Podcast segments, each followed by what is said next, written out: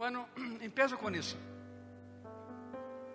Ah, aqueles que já têm tempo em Graça e Paz sabem ah, que no mês de novembro empezamos a série navideña de Graça e Paz. ¿Verdade? Preparamos os corações para a Navidad. A série navideña começou com Linaje Real. E seguimos hoje com a série navideña. E, e o título parece raro, não? ¿Quiénes foram os magos? Eu vou colocar entre comillas, pero lo dejé assim para que fuera mais llamativo. ¿Quiénes foram os magos? Nunca, a ver, Igreja Graça e Paz e pessoas que nos veem a partir desse momento por internet, nunca se han perguntado como, como esses magos chegaram a adorar ao Senhor quando nasceu? Por que lo hicieron? Como sabiam que iba a nascer? Como sabia o país onde nasceria? Nunca se han perguntado isso? Qual foi, ou seja, qual foi a conexão entre estes? Que bueno, alguns dizem que foram que foram três, que tinham nomes, pois aqui entre tu e eu, e que não nos escutem os niños, nunca foram três, não sabemos seus nomes, não sabemos absolutamente nada sobre eles, pero hoje descobriremos quem são. Quando Deus me deu essa, esse mensagem, eu disse: Senhor, é sério, vou predicar sobre os reis magos que não eram reis, nem eram magos e tampouco eram três. Me disse: Sim, ok. Quem foram os magos? Ponga muita atenção. Eu creio que hoje eh, Deus uma vez mais te vai surpreender. A mim me surpreendeu quando me deu isso. Te vai surpreender. Por que a história está em Mateus? Por que Mateus menciona, perdão, a esses que chegaram? Te vai surpreender como eu me surpreendi. Quando pensamos em Navidad, um hecho quedou registrado em los evangelhos e deu origem a uma tradição, a entrega de regalos. Pero a presença de los hombres sabios, magóis, magos, que de mago não tinham nada, pero eram magóis, a palavra é magoi, homem sábio. A presença de los hombres sábios em Belém. Bueno, chegaram a Jerusalém e Herodes los envia a Belém. A presença desses homens em Belém foi mais impactante do que podes pensar e imaginar. Temos em Mateus poucas linhas sobre eles, pero há muita história sobre eles. Sua presença foi mais impactante de lo que pensamos e tem muito que ver com nossa atitude hoje ante o rei que nasceu. Por isso a história está em Mateus. ¿Se acuerdan que eh, el Evangelio de Mateo completo se basa en el principio de que Jesús es rey? Y por eso Mateo empieza con la, la genealogía y menciona a los hombres sabios que llegaron. ¿Por qué? Lo van a ver. Es impresionante lo que van a escuchar en esa mañana y ver. La mayoría de nuestras ideas, escute bem isso. Antes de seguir, se me escutam bem aí atrás? Hermano Javier, ¿se me escucha bien? ¿Sí? ¿Se me escuchan? Ok, gracias. Gracias. Porque quero que todos escutem. ¿Sabe por quê? Porque a fé vem de escuchar e oír. E oír que? A palavra de Deus. Por isso todos temos que escuchar. A maioria de nossas ideias acerca desse grupo fascinante las obtenemos de tarjetas navideñas em lugar de obtenerlas de los teólogos de los que estudiam a palavra. Muitas tradições absurdas acerca destas visitas que chegaram a la cuna de nosso Senhor se han infiltrado eh, en la creencia popular en el arte cristiano. De aí sacamos conclusões de coisas que nunca existiram. Por exemplo, se diz que foram reis de onde sacaram isso? E eram três: Outra ideia absurda. Se disse que eram representantes, aí está. ¿Sabe por que eram três? A tradição disse que eram representantes das famílias de Sem, Can e Jafet. Gênesis. Por isso, três regalos não foram três regalos, foram três tipos de regalos.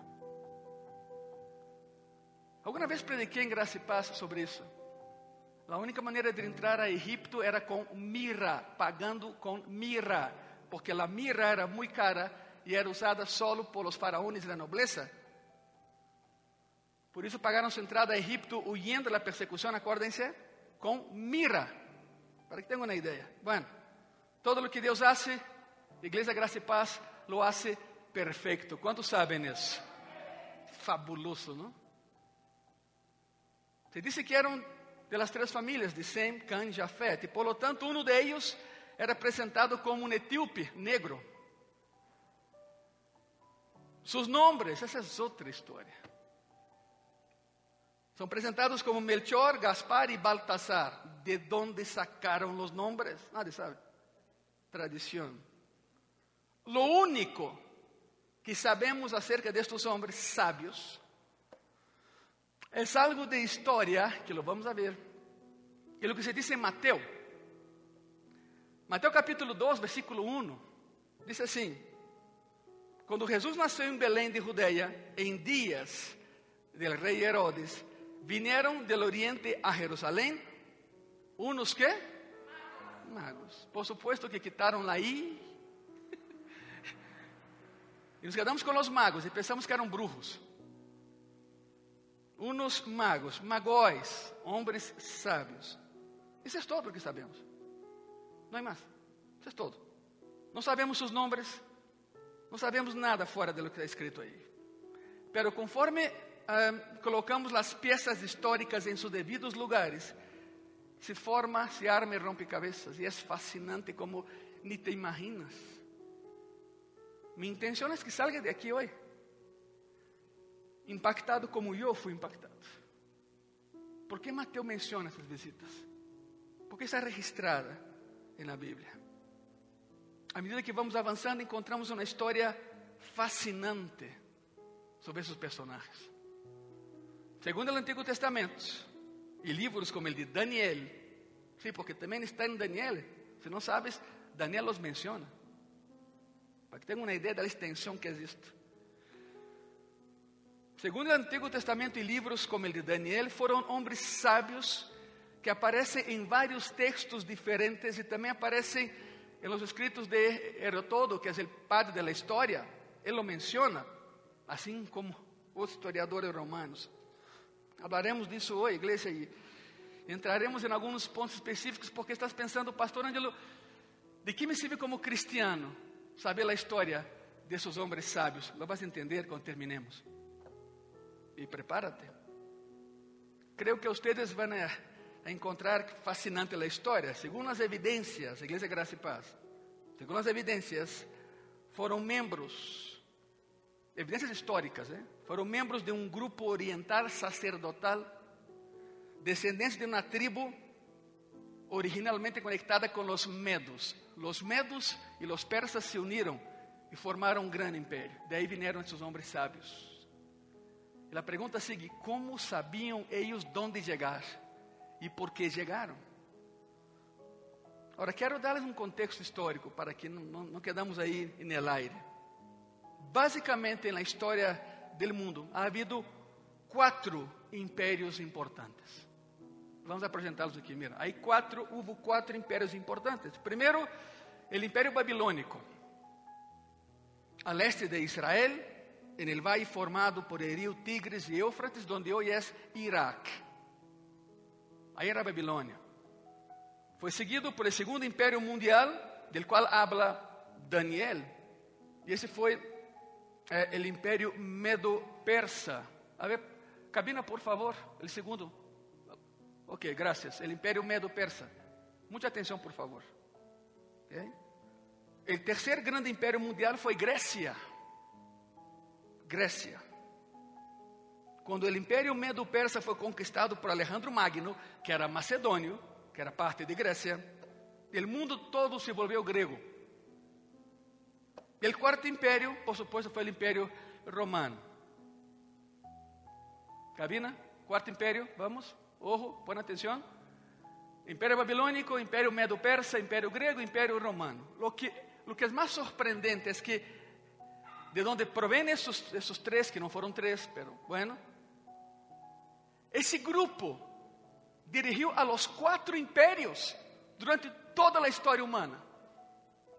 É incrível, se, se empiezas a investigar de onde vieram eles, te darás conta disso. Há historiadores que rastreiam o origen de los medos, ahí salieron los magos, o magóis, hasta el tiempo cuando Abraham foi chamado de Ur de la. E nesse momento estava o Império Medo. Capítulo 12 de Gênesis. Uma nação muito antiga. Certamente pessoas que aparecem no Império Babilônico, porque los vemos no livro de Daniel. Daniel los menciona. E existiram a lo largo do Império Grego e todavia existiram no Império Romano quando Cristo nasceu. A palavra grega para magos, já sabe, é magóis. Por isso estavam aí os homens sábios. Os magóis foram na linha sacerdotal. Não eram reis, eram sacerdotes. Os magóis foram na linha sacerdotal entre os medos. Esse foi um povo muito antigo, muito numeroso. Estavam metidos na astronomia, assim como na astrologia. Aí foi onde as coisas se mesclaram. Naqueles dias não havia nenhuma separação entre, entre superstição e ciência. A ciência é astronomia, a superstição é astrologia. E estavam muito mescladas ambas coisas naquele entonces. Agora, o que é interessante acerca de todo isso é que durante o tempo do Império Babilônico, os magóis viviam em Babilônia. Não eram nômadas, mas escorriam onde habitar. E essa tribo habitou em Babilônia. Al mesmo momento do cautiverio hebreu. Aí se encontraram. Vamos formando o quadro para que entendam por que chegaram a Belém. E mientras que estiveram aí, foram muito influenciados pelos judios que também estavam aí no cautiverio. Escutem isso. Recordarão que eh, uma das coisas que Nabucodonosor, rei de Babilônia, hizo foi levar a Judá ao cautiverio. Nabucodonosor chamou cautivos, los arrestou, los levou ao cautiverio. ¿Se acuerdan disso, verdade? O cautiverio babilônico? Ok. Jeremias profetizou esse hecho e aún en el libro de Lamentações eh, há histórias sobre esse hecho. Foram levados a la Babilônia e aí se encontraram com os medos, que é a tribo de los hombres sábios, los magóis. Bueno, aí estavam os magóis e eram oficiais de muito alto rango. Haviam atravessado os impérios. Já para a época em la que haviam ascendido a esse lugar prominente na política, haviam chegado aí devido a uma impressionante intuição, sabedoria e conhecimento. Eram muito sábios. Por isso, eh, eh, cada império queria ter uma parte dessa tribo com eles. E então estiveram em contato com todos os judios que também estavam aí. Especificamente, escutem isso, tiveram contato frequente com um judío chamado Daniel. Sim, nosso Daniel, o profeta. Ele profeta. Quem, quem, chegou a ter uma posição muito prominente no Império Babilônico, acordem-se. E como consequência, e como consequência, estavam muito familiarizados com a profecia judia acerca del Messias. Aí foi onde supieron, com Daniel. A história se mescla e se hace outra história. O Messias que vai vir. Estos eram os magóis, homens sábios, pero magos como os conhecemos hoje em dia. Agora, de verdade, quero, quero, isso foi a ponta do iceberg, igreja. Quero, quero profundizar um pouco mais nisto e preparar o contexto para o que sucede em Mateus 2. A história incrível que há em Mateus 2. Regressemos um pouco e veamos algo de história para que entendamos Quem foram esses homens? De acordo ao antigo historiador Heródoto, considerado padre da história, os magos, magóis, escute isso, foram uma tribo que era parte de um grupo chamado Medos. Isso é o que estamos falando, los Medos. Foi uma tribo sacerdotal por herência. Em outras palavras, muito semelhante a los levitas em Israel. Los magóis, los magóis para los medos, era o mesmo que los levitas para Israel. Já sabe que em Israel houve 12 tribos, pero só uma dessas tribos foi apartada como a tribo sacerdotal, los levitas. E eram os que ministravam os rituales e as cerimônias religiosas en el templo. Esses eram os levitas. Os magóis hacían lo mismo, pero com os medos. Os medos paganos tinham algo muito similar a los judíos, a los hebreos. De todas as tribos de los medos, selecionaram a uma que funcionaria como sacerdotes em seus rituales paganos. Muita similitud. E essa tribo que haviam elegido eram os magos, os magóis, ¿ok? Pero el punto es este: durante la época del Imperio Babilónico eram muito importantes. Tinham muito poder os magos, os magóis, os homens sábios. Bueno, cada vez que digo mago, sabe a que, a que nos referimos, não? A los magóis. ¿Está bem? Durante o Império eh, eh, Babilônico eram importantes. Durante o Império Medo-Persa eram importantes. Durante o Império Grego eram importantes. E durante o Império Romano seguiam sendo muito importantes. Quatro impérios. E entre os quatro, um denominador comum: os magos. Figuras muito importantes, os quatro impérios. Eram os homens consultados acerca de las diferentes coisas que os reis, os governantes, e os nobles e os príncipes queriam saber. Tinham muito poder. Eles tinham o fuego como elemento principal de sua adoração. Escute lo mais incrível. Tinha um altar en el cual quemaban continuamente una llama perpetua y creían que esa llama perpetua era avivada por el Dios del cielo. Otra similitud, Jehová envía fuego. También tenía un altar donde ofrecían sacrificios de sangre. Entonces, de hecho, tenía un sistema sacrificial de sangre muy parecido con los levitas. Y después, cuando habían quemado el sacrificio, lo que quedaba era comido por los adoradores, los sacerdotes magos. Lo que é fascinante em todo isso é que é um paralelo direto a los sacerdotes levitas que também comiam do altar. Muita similitud. Además, essas pessoas tinham um sacerdócio por herência. Essas pessoas levavam pequenas varas de adivinação em sua vestimenta. E usavam essas varas de adivinação para suas cerimônias. Muito parecido com Urim e Tumim, el povo hebreu, mais que eram pedras. Urim e Tumim eram pedras, uma branca e uma negra. Ambas metidas no pectoral do sacerdote. E a resposta era binária. Deus inventou o sistema binário. Sim e não. Branco e negro. Senhor, vamos à guerra, meteu na mão e assim como a tómbola mexicana. Prêmio maior, prêmio maior, para sacavam na pedra. Se era branca, era sim, iremos à guerra. Se era negra, não. Por quê? Porque chegou um momento em que Israel disse ao Senhor: Já não nos hables, ó oh Jeová. Jeová disse: Ok, já que não posso hablar, as pedras hablarão por mim. E aí foi Urim e Tumim. Essa é a origem de Urim e Tumim. Pero eh, eh, los, los magos ou magóis usavam varas, pequenas varas de adivinação. Alguém aqui, a ver, alguém aqui ha jogado o famoso juego de los palillos chinos? ¿Sí? Palillos chinos se llama em México, não? Eu não creio que sacaram a ideia. Nunca foram palillos chinos, eram, eh, são palillos de los magos. Era exatamente isso que haciam. Agarravam as varitas, colocavam na superfície e abriam. Nada mais que eh, eh, não, não podiam agarrar com outra vara, era com o dedo. Depois contavam quantas tinham e através do número diziam se era sim ou se era não. Eles inventaram os palestinos. Que de chino não tem nada, la fabricação quizá.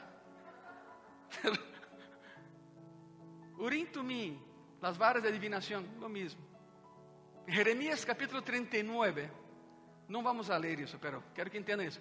Em Jeremias eh, capítulo 39, do versículo 3 ao 13, encontramos a um nome chamado Nergal Sarecer, jefe de los magos. Uma e outra vez, os magos aparecem na história bíblica. Não foi solo para ver a Cristo. Jeremias 39, encontramos a um nome chamado Nergal Sarecer, jefe de los magos en la corte de Nabucodonosor. De hecho, assim, assim é nombrado. Realmente não tinham quem competira com eles, escute, em poder político. Eram os que mandavam. Pastor, pero havia um reis. Aham, certo, havia um reis. Quem crees que colocavam os reis? Quem crees que quitavam os reis? Por isso eram tão temidos. Quero mostrar-lhes como, como aparece no livro de Daniel, capítulo 2. E quando volvamos a Mateus, capítulo 2, vão entender muito melhor o que diz aí. Miren isso. Daniel, vamos a Daniel, ok? Regresa a Daniel, por favor. Daniel capítulo 2, versículo 10. Los caldeus responderam delante del rei e dijeron: Não há homem sobre la tierra, escute isso. Não há homem sobre la tierra que pueda declarar el asunto del rei. Además de eso, nenhum rei, príncipe, ni senhor perguntou coisa semelhante a nenhum mago ni astrólogo, ni caldeu. E aí está mago, subrayado. São eles. Eles. No livro de Daniel. Aqui encontramos a palavra mago. Está falando dessa tribo sacerdotal. Que anos depois visitou a Jesus Cristo. Tinha um lugar muito importante na época, créemelo. Eram muito poderosos. Eram conhecidos como aqueles que podiam interpretar sonhos. Assim eram conhecidos os que interpretavam sonhos. Agora, claro, recordarás que Nabucodonosor teve um sonho muito raro e nenhum deles podia interpretá-lo. O que é fascinante acerca eh, de todo isso é que houve um homem que estava aí e pudo, pudo fazê-lo. Quem foi? Daniel. Daniel. Daniel capítulo 4. Daniel 4 versículo 7 al 9. E vieram magos, astrólogos, caldeus e adivinos, e lhes dije el sueño, isso é o rei hablando, pero não me puderam mostrar sua interpretação hasta que entrou delante de mim Daniel, cuyo nome é Belsasar. Ok, pausa tantito. Eh, eh, los, uh, os babilônicos tinham uma maneira de lavar cerebro das pessoas. Cambiavam seus nomes. Alguma vez prediquei em Graça e Paz isso. Daniel e seus quatro amigos, eh, seus três amigos, perdão, tiveram seus nomes cambiados. Por isso chegaram aí, sabe por quê? Porque quando tu quitas o nome, quitas a identidade e a autoridade que tem. Queres anular uma pessoa? Não digas seu nome a essa pessoa. La matas, não lo hagas, por favor. Queres isto? Por isso, quando chegou Daniel, jovem, cambiaram seu nome para Belsasar. Sigamos aqui, por favor.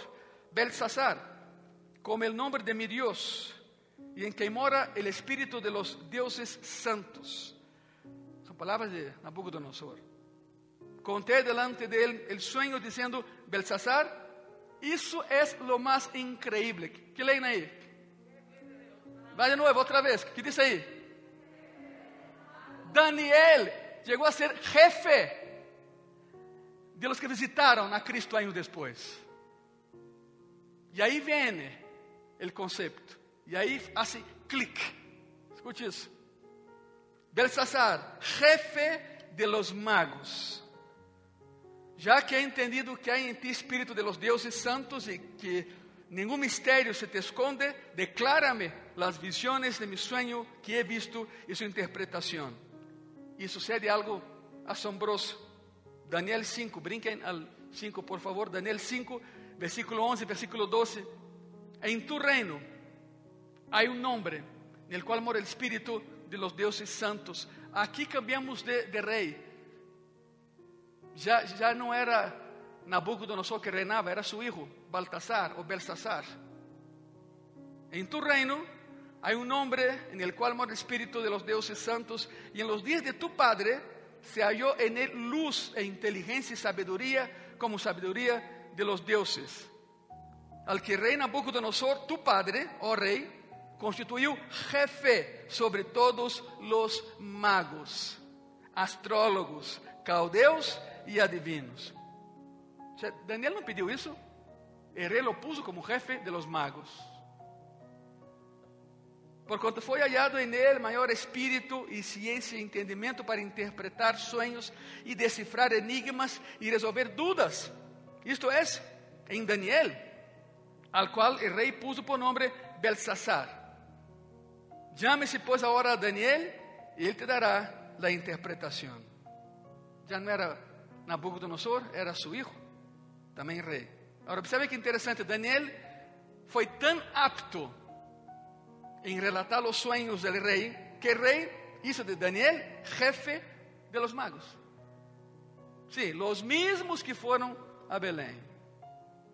Então, Daniel literalmente está por encima de todo esse grupo sacerdotal poderosíssimo que colocava e quitava reis. A pergunta que hice no início: nunca se perguntaram como os magos sabiam do nascimento de Jesus? Agora já lo sabem, por Daniel, através de ele. Isso é fascinante. Isso coloca a Daniel em uma posição única de poder transmitir-lhes a estes magos toda a sua informação acerca do Antigo Testamento, lo qual, sem lugar a dúvida, Daniel lo hizo e falou del Messias que esperavam e que nasceria em Belém. Os magos, magóis eram astrônomos, eram astrólogos. Bueno, ciência superstição. E sua superstição estava leite que quando, quando nascia uma estrela, categoria 5, muito brilhosa, é porque havia nascido um rei. E as duas coisas se juntam e foram a Belém. Não foi casualidade. Deus é Senhor. A história não lo controla Ele, Ele controla a história. Quantos sabem disso? Sabemos que Daniel foi um homem de Deus, sabemos que Daniel foi um homem completamente entregado à adoração e expressão de sua fé, porque terminou em um fosso com leões, justamente por defender sua fé, por falar de um Deus que não era rei. A pergunta é: se Daniel foi tão bueno em enganar a estes magos e convencê-los acerca do hecho de que o Messias chegaria, ¿Por qué tramaron contra él? ¿Por qué lo metieron en un foso con leones? Bueno, hay una, para eso también. En Daniel capítulo 6, encontramos una, una trampa en contra de Daniel en base la envidia, la envidia. Pero lo que es asombroso sobre esa trampa o trama es que no fue planeada por los magos, que dominavam a hierarquia da corte real, sino por outro grupo muito conhecido, os sátrapas. Escute bem isso, a palavra é essa, sátrapas. Sabe quem eram?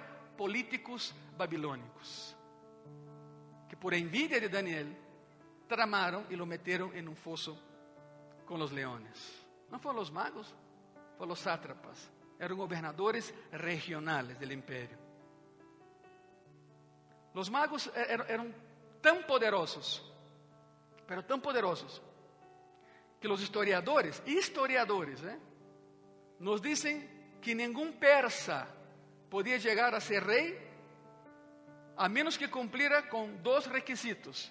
Número um, tinham que dominar a disciplina científica e religiosa de los magos. E número dois, tinham que ser aprovados e coronados por los magos. Todo era com eles. Isso tem nome, não? Isso é poder.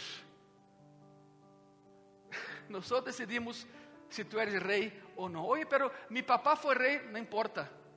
Aqui nós decidimos, tu não. A pergunta é: sabem como se chamava essa sabedoria de los magos? Tinha um nome: la lei. Outra similitud com os judíos, la lei. Seu nome era la lei. En Esther 1.19, la ley es mencionada. Esa ley es mencionada. En Esther, capítulo 1, versículo 19. La palabra dice así, iglesia. Si parece bien al rey, salga un decreto real de vuestra majestad y se escriba entre las leyes de Persia y de Media. Ahí está, esa es la ley. Para que no sea quebrantado. Que baste, no vengas más delante del rey Asuero y el rey haga reina a otra que sea mejor que ella. Sabes que fue todo un plan de Dios, por supuesto. Subió Esther y salvó al pueblo de la destrucción. Esa es otra historia. La ley de los medos y de los persas formaban el código, la disciplina científica religiosa de los magos. Y su sabiduría era requerida para que alguien llegara a ser rey del imperio medo-persa. Además, los historiadores nos dicen que ellos controlaban también el área judicial y el área financiera, todo en las manos de ese grupo, los magos, los magóis. Eso es poder. Toda la nobleza era criada por ellos. Eran los que hacían a los reyes, eran los que preparaban a los reyes y nadie gobernaba fuera de ellos. Así de importante era esse grupo que chegou a Belém. Vão entendendo, verdade? Porque chegaram, porque foram. Eles eram especialistas em interpretar sonhos e quando não puderam fazer isto, e vino Daniel e lo hizo, foi ascendido e se converteu em seu jefe. Porque era melhor que eles, era mais poderoso que eles, porque Jeová estava com Daniel e não com eles. Esse foi o cenário hecho por Dios 632 años antes de la visita a Belén. 632 años antes, Jehová preparó un hombre que diera una cátedra a esos magos, para que 632 años después ellos llegaran a Belén a adorar al Rey de Reyes y Señor de Señores. Esa es Navidad. É a primeira Navidad. Isso é increíble. Deus preparou a situação para que um grande profeta hebreu governara sobre esse grupo, para que um dia, quando um bebê nascera em Belém, alguns desse grupo chegaram à casa onde o niño aguardava. Não confundam as coisas, já sabem. Os pastores, quando chegaram, encontraram um bebê recém-nascido. Os magóis, quando chegaram, encontraram um ninho e habitavam em uma casa. O viaje tardou dois anos de Babilônia a Belém. Por isso Herodes mandou matar a todos os ninhos de dois anos para baixo. Porque ele perguntou: quando saíram de Babilônia? Há dois anos. Herodes disse: ok, então matem a los varones, niños de dois anos para baixo. Essa foi a, a conta que hizo em sua cabeça satânica Herodes. Todo tem que ver com esse grupo. Você sabe algo, algo impressionante? Ponga atenção aqui, por favor. ¿Por que a, a esos magóis Jehová les envió una estrella y a los pastores en Belén a un ángel? Porque los pastores no eran astrónomos, pero creían en ángeles, eran judíos. Al cambio, los, los magos no creían en ángeles, pero conocían las estrellas. Por eso Dios te habla de la manera en que tú lo vayas a entender. Ele habla en tu cultura, en tu idioma y en tu historia, para que no haya duda. Se um ángel hubiera aparecido em Babilônia e uma estrela a los pastores, ¿y qué? Nada sucederia. Pelo mais surpreendente, escute isso. Quando uma pessoa se acerca a Cristo, é cambiada, é trastocada e sua vida no es la misma. Lo más sorprendente es que un ángel se apareció a esos magos y les dijo, oye, no regresen con Herodes porque él quiere matar al rey. Por primera vez en sus vidas vieron un ángel y creyeron. Se dieron la vuelta y regresaron a Babilonia. Y por eso Herodes, como vio que no llegaban, para decir dónde estaba el rey para matarlo, mandó matar a todos los niños se acercaram a Cristo, deram regalos. e receberam o regalo. Nos preocupamos tanto em dar regalos que nos, se nos passa a pergunta: que querrá ele cumpleañero? ¿Te has perguntado alguma vez isso? Igreja Graça e Paz, pessoas que nos veem. Que regalo darás al cumpleañero nesse ano? Su nome é Jesucristo, acuérdate, é por Ele, o motivo de la Navidad. La Navidad e o regalo de Navidad é Jesucristo. Que regalo lhe darás esse ano? Dessa maneira, o Senhor Jesus é dueño da história. Essa, essa gente, esse grupo, eles conheciam a história do nascimento do rei, rei de Israel, e esperavam seu cumprimento. Esperavam. Mientras Israel dormia, eles estavam muito espertos. E passaram 632 anos. E sucedeu. Politicamente hablando, agora metemos a Roma na história. Politicamente hablando, Roma tinha pânico del Imperio Oriental, de lo que en ese entonces se conoció como el Imperio Parto. Ahí estamos los magos también, el Imperio Parto, constituido por los medos, los persas y el antiguo Imperio Babilónico. Los tres formaron un imperio, el Parto. Y ese Imperio Parto siempre provocó mucha ansiedad en Roma.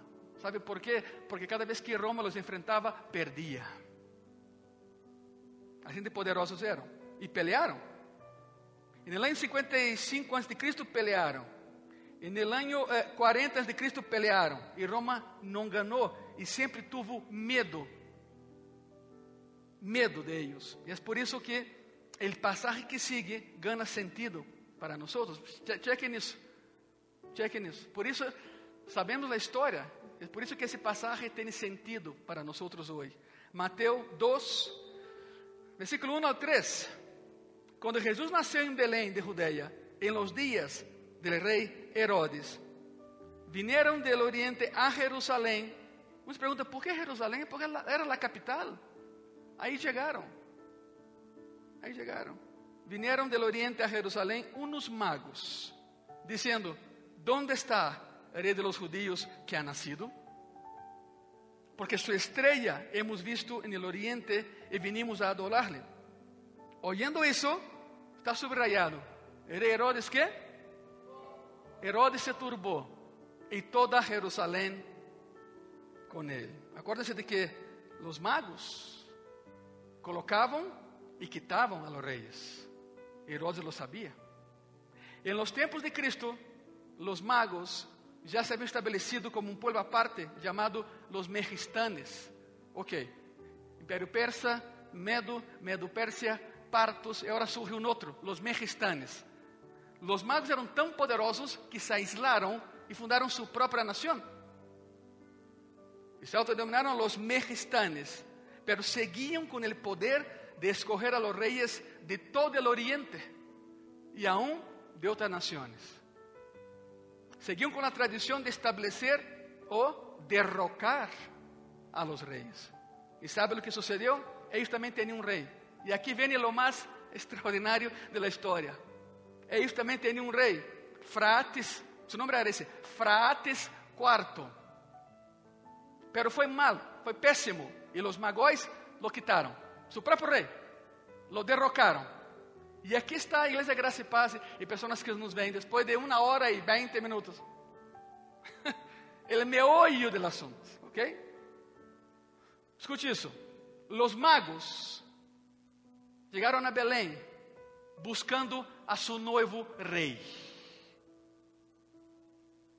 O novo rei do Império Oriental que pudesse acabar com o Império Ocidental, com Roma. Por isso Herodes temblava. Por isso Jerusalém começou a temblar quando chegaram aí. Onde está o rei? Queremos fazê-lo nosso rei. Porque Daniel nos dijo que esse Messias é poderoso, é santo e é bueno. Lo queremos allá com nós para vir aqui e acabar com todos vocês. Por isso chegaram a Belém. Seria rei do Império Parto. Quando chegam a Jerusalém, Herodes sabia muito bem o que estava passando. Os magos eram conhecidos em todo o mundo, todos os conheciam. Eles eram os que produziam e estabeleciam os reis. E quando andavam por la cidade perguntando onde está o novo rei que nasceu, Herodes entrou em pânico. Porque o rei era ele. O rei era ele. Pagano, impuro, pero bueno. Quando de pronto aparecem aí em Jerusalém, agora escute isso, não creem que veniam três, eram miles, viajando por dois anos, miles.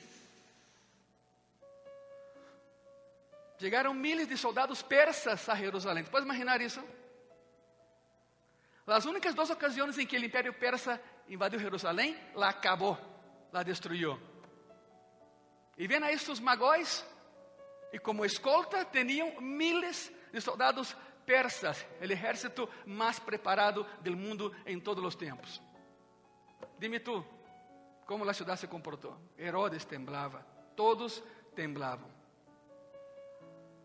Quando chegaram com toda essa escolta a Jerusalém, Herodes se asoma por la pequeña ventana que el palacio y, y usaré una expresión típica de la pastora. Herodes se puso louco. Herodes se puso louco. E dijo, não los invité. São persas que hacen Jerusalém. Pensou, estou perdido. Estou perdido principalmente por el hecho de que su pequeño ejército de Herodes, la guarda pretoriana, estaba fuera del país. No estaba ahí. Aún si estuvieran, o sea, no obstáculo para los persas, nada. Pero su pequeño ejército estaba fuera en una campaña, en una misión. Y la Biblia dice que Herodes se turbó. Ok. La palabra que está ahí para se turbó es se agitó. Ok. Vou explicar o que é isso. Lavas uma, uma roupa, la golpeas e la sacudes para que seque. Isso é o que habla aí. Herodes temblava como uma roupa mojada, sendo secada ao sol. Temblava, entrou em completo pânico. Chegaram eles. E, e de verdade, ou seja, não sabemos o que pensavam, pero escute isso. Herodes tinha um título aí, era el rei. Quem lo puso como rei de los judíos? Octavio Augusto, el governador. Por dedaço. Tu serás rei. Ok, vou. Era rei. E de pronto esta enorme caravana de persas chega à cidade e está buscando a um novo rei, que não era ele. Estavam buscando a um rei no ocidente para ser otra vez, para ser en el oriente y acabar con el occidente. ¿Cuál es la capital del imperio occidental? Roma. Sobre Roma irían ellos. Y otra vez, ¿en qué pensaban los hombres sabios que fueron a buscar a Jesús? La verdad no sabemos, pero todo indica que su búsqueda era también espiritual. ¿Sabe por qué sabemos eso? Porque llegaron y adoraron. Não foi um encontro da monarquia, não foi um encontro político, foi um encontro espiritual. Buscavam algo mais. Aprenderam de Daniel que esse Messias seria, seria espiritual, também o jefe espiritual de todo o universo. Por isso, sorprendentemente, chegaram à casa onde habitava José, Maria, Jesus de dois anos, e de imediato se postraram e o adoraram. Sua búsqueda também era, era espiritual adoraron al Mesías, vieron al Mesías del que habían oído desde los días de Daniel en Babilonia y dijeron, ese es el niño, ese es el que Daniel tanto decía.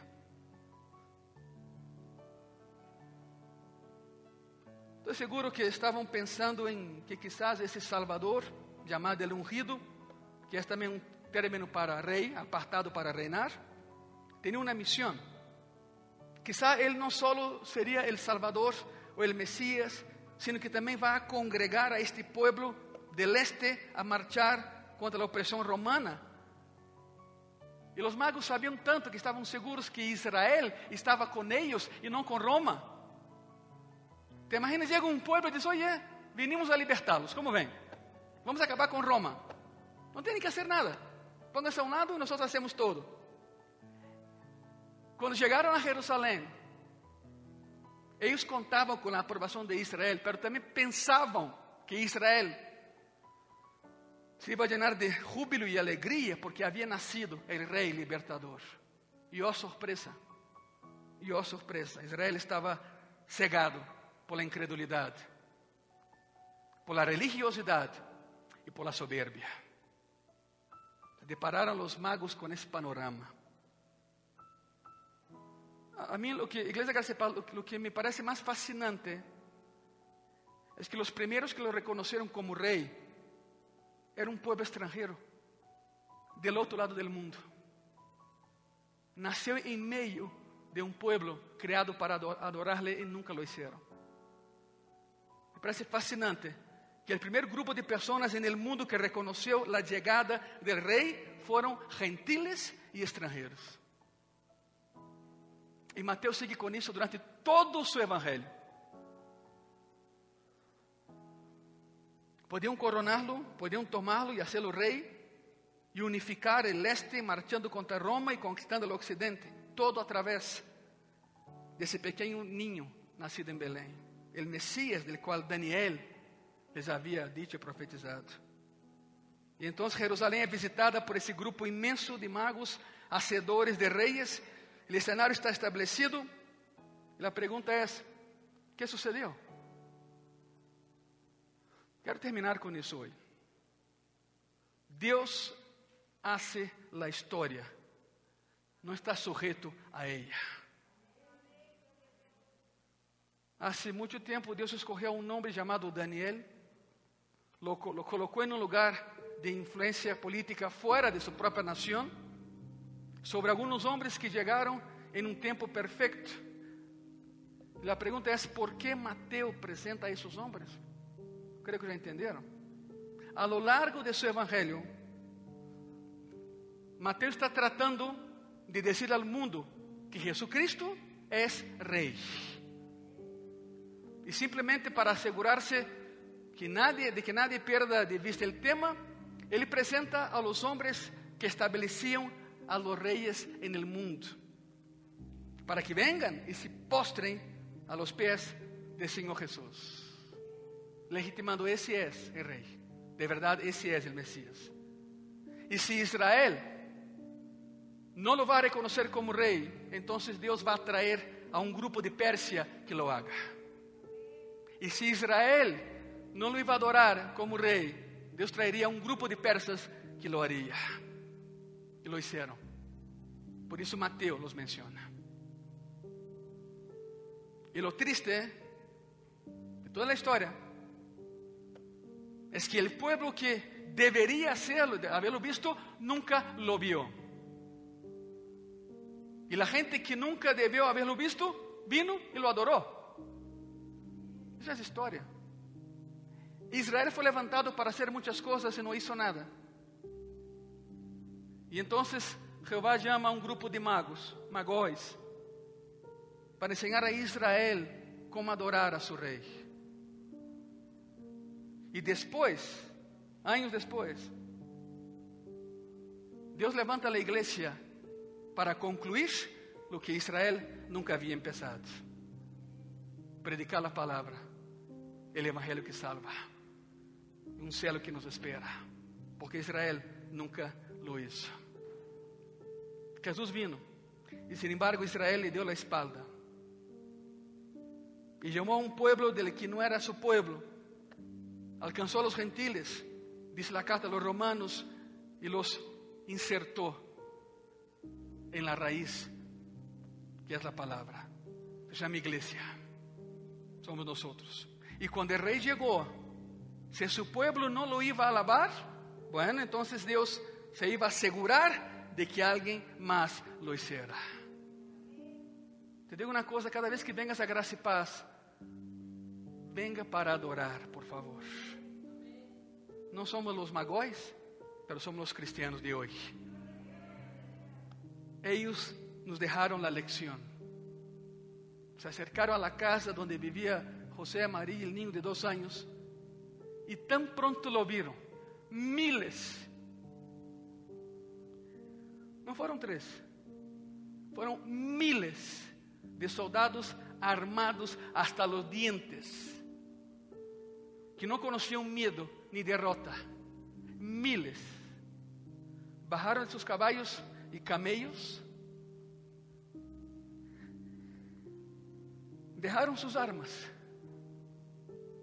colocaron sus escudos, quitaron sus elmos, se hincaron miles de persas prostrados ante la presencia de Rey de Reyes y Señor de Señores. ¿Por qué nosotros no hacemos? Cada vez que vengas a graça e paz, igreja graça e paz, não importa a situação que estás passando, o que importa é que vas entrar ao lugar santo. Entrarás a la sala del trono. Estarás cara a cara com aquele que foi adorado aún por los persas. Aprendamos a lição. Aprendamos a lição. Na próxima semana les direi quem foi Herodes e qual foi a estrela de Belém. Pero por hoje, quédate com isso. Se põe de pé, por favor. Se põe de pé, por favor. Me quedei impactado quando descobri toda a história. E essa é a história. E agora tu la tienes também. Desgraciadamente não podemos passar aqui todavía, pero tienes tu silla. Então, com muito amor e respeito, te pido um gran favor. Se lo puedes hacer, exacto. Usa tu silla como altar. Los que não se podem hincar, siéntate, não há nenhum problema. Pero abra tu coração. Abre tu, tu, tu mente ante essa revelação de como se adora el Rey de Reyes, Señor de Señores, como los persas lo adoraron. Fueron por Él. Querían llevarlo a Babilonia, a ser el rey del mundo. Título que Él ya tenía, claro. Algo sucedió. No está registrado, pero tan pronto como lo adoraron, desistieron de la idea. Dijeron, ¿por qué le daremos el oriente si ese niño nacido es rey del universo? ¿Se dan cuenta de eso? Entraron en razón, entregaron sus, sus regalos, oro, incenso, mirra, ya saben. No fueron tres reyes, fueron miles de soldados, y entre ellos los magóis. Se postraron y lo adoraron. No sabemos si Jesús oró por ellos o no, eso no está registrado, ni importa. Lo que importa é o que hicieron de maneira espontânea, nadie los obligou a hacerlo. Eram pessoas de uma nação ajena a Jesucristo. E, sin embargo, tão pronto se acercaram a Ele, sentiram algo. Foram cambiados, trastocados. Senhor Jesus, quando alguém se acerca a ti, tu lo cambias, tu la cambias, Senhor. Nos has cambiado a todos nós. Por isso Mateus menciona essa visita. A história corrobora a visita. Os personagens que visitaram aí levavam 632 anos esperando esse momento e chegaram. E tão pronto chegaram, adoraram. Havia nascido o Messias, profetizado por Daniel. Havia nascido o Messias esperado, o libertador, o dueño não só de Roma, não só de Babilônia, pero dueño de todo el universo. Su nombre es Jesucristo. Abre tu corazón y adora a este rey. Adora a su majestad. Y dile gracias. Gracias Señor por permitirme ser parte de tus adoradores. Gracias Padre. Amén. Y amén. Se ponen de pie por un momento, por favor. Aleluya.